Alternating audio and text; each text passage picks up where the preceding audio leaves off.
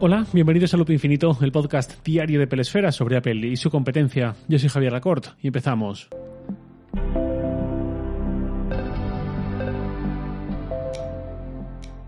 La semana pasada, Google anunció a través de su blog la llegada del Privacy Sandbox en Android.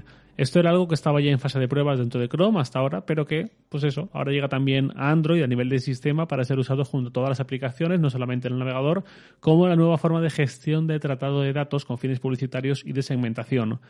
Según la definición que da la propia Google, el objetivo con este sandbox de privacidad es introducir nuevas soluciones publicitarias más respetuosas con la privacidad. Esto al final es la versión específica para móviles de otra novedad lanzada hace un tiempo, que fue Topics, como temas o temas de conversación, que básicamente reemplaza el sistema actual de cookies que se encargan de trazar el historial del usuario para que las distintas páginas web puedan calarle muy rápidamente, saber qué es lo que le gusta y ofrecerle la publicidad óptima. En este futuro cookieless, del que se lleva tiempo hablando, que ha tardado pero ha caído por su propio peso, Google lanzó Topics que va asignando temas de interés agregados en función de la navegación del usuario como una alternativa, se supone que más respetuosa con esa privacidad del usuario.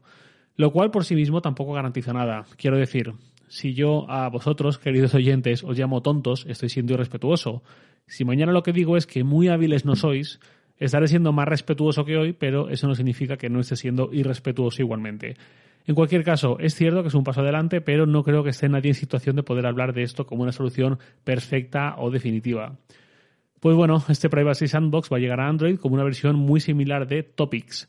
En el, comunicado, de Google hay una parte bastante divertida, bastante singular, en la que el encabezado del texto, que va así como por subtitulares dentro del artículo, dice, los enfoques contundentes están demostrando ser ineficaces.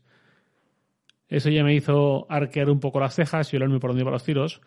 Y a continuación el párrafo dice, os leo, nos damos cuenta de que otras plataformas han adoptado un enfoque diferente de la privacidad de los anuncios, restringiendo sin rodeos las tecnologías existentes utilizadas por desarrolladores y anunciantes.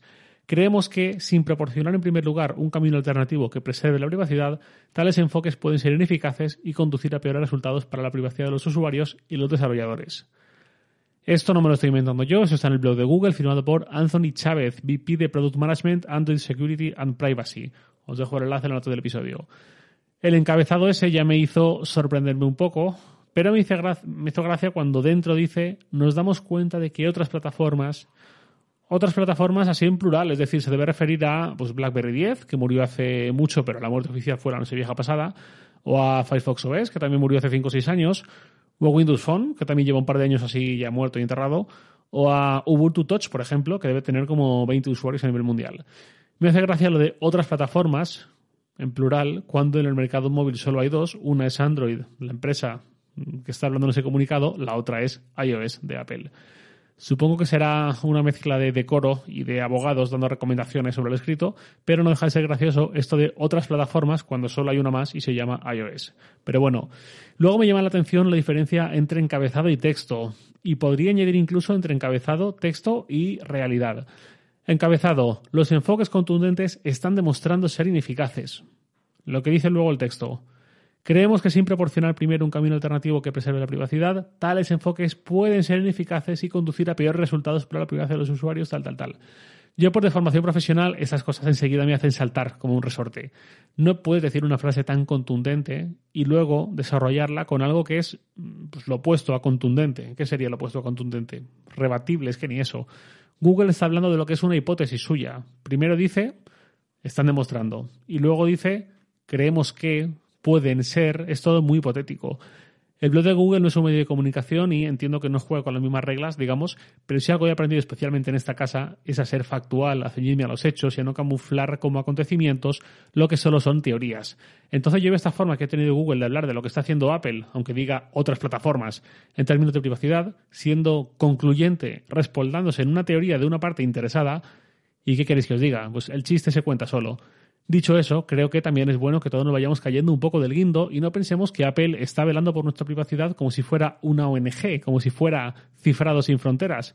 Apple tiene una posición que es de agradecer en ese sentido, con sus matices, igual que la de Mochila, igual que la de DuckDuckGo, pero simplemente en los últimos años y por motivos coyunturales, lo que ha pasado con Facebook esencialmente, ha reforzado un mensaje que aprovecha que su modelo de negocio es otro, pero que puede y sabe compensar la alternativa a un entramado publicitario fuerte, agresivo, que es básicamente la monetización directa, y de ella Apple cobra una comisión en todo iPhone, todo iPad.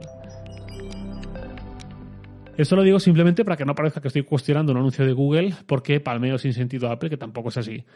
De hecho, aprovecho también para recordar que Apple se está llevando entre 10 y 15 mil millones de dólares entregados por Google cada año por mantener a Google como buscador por defecto en iOS que tiene una posible lectura alternativa, que es que Google está pagando preventivamente a Apple para incentivarle de cara a que no lance su propio buscador, que podría hacerlo, o podría comprar DuckDuckGo o directamente, o Neva, el buscador este de pago, y ofrecerlo como parte de iOS o de iCloud Plus o lo que sea. Bueno, volviendo a Google. ¿Es Topics una alternativa mejor a lo que teníamos hasta ahora? Pues aparentemente lo es.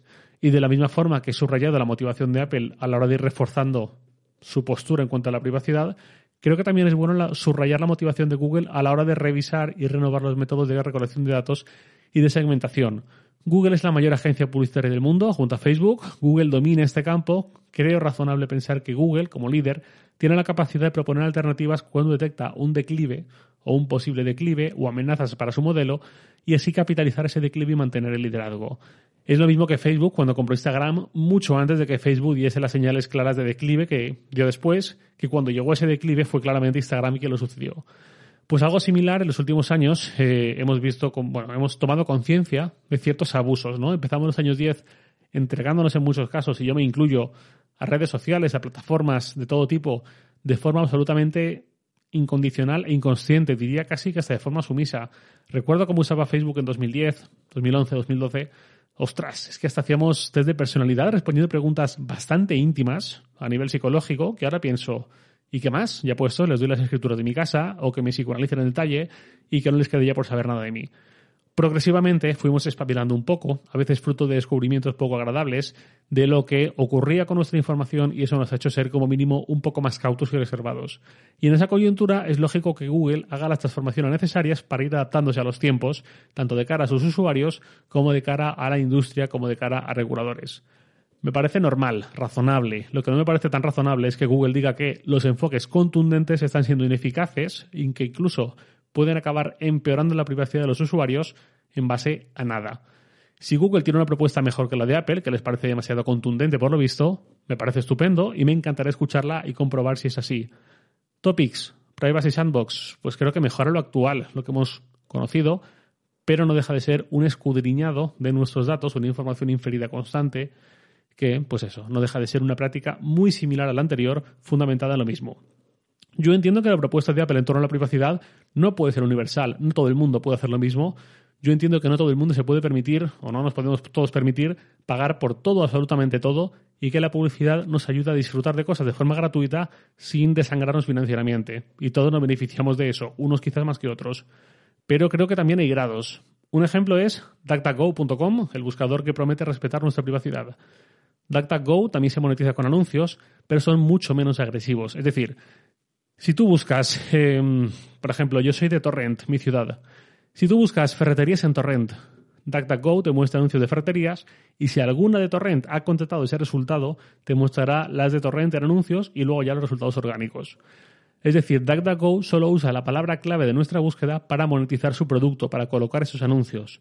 Google, en cambio, también va almacenando quiénes somos, cuántos años tenemos, dónde vivimos, cuál es nuestro poder adquisitivo, qué dispositivos tenemos, qué hábitos de consumo tenemos, qué contenido nos captura más y nos desvía la atención, etcétera, etcétera.